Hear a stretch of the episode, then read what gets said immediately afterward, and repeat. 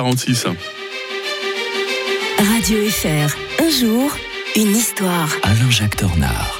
Alors, à filer bien vite la semaine, on va l'achever comme on l'a commencé avec l'historien de Radio Fribourg. Bonjour Alain-Jacques Tornard. Bonjour Mike, bonjour à tous. Vous avez remarqué comme il y a des drapeaux qui se ressemblent, hein, un peu les mêmes couleurs, un peu les mêmes agencements. Ben, Aujourd'hui, on va s'intéresser à un drapeau euh, que l'on reconnaît vraiment au premier coup d'œil. C'est le drapeau canadien avec sa fameuse feuille d'érable. Pourquoi justement ce drapeau? Eh bien, retour avec vous un 15 décembre 1964. hein. Oui, Mike, rien n'est moins neutre qu'un drapeau. Mhm. Euh, on a le drapeau tricolore en France. Eh ben, Ah là, surtout la croix suisse, Alain-Jacques. Euh, bien N'oubliez pas que vous êtes double national. Eh, J'allais le dire, ouais, couper l'herbe sous le pied et la croix suisse en, en Suisse.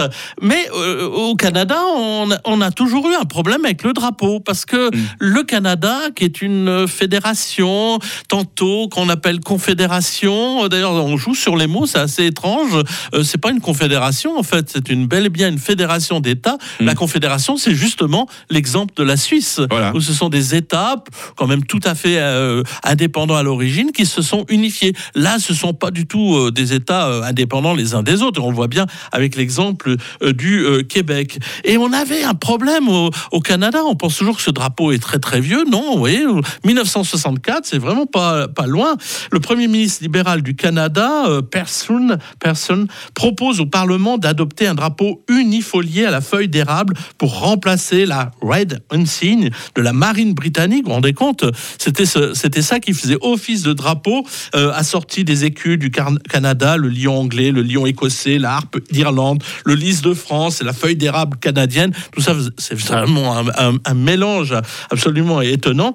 Tandis que la feuille d'érable se réfère à l'arbre mythique de- du pays, dont la sève a nourri les habitants au printemps et continue de les régaler. D'ailleurs, j'étais sur le marché de Noël euh, le, le 10 décembre dernier, et qu'est-ce qu'il y avait? Un stand avec euh, le sirop d'érable, le- Ah ah. l'érable.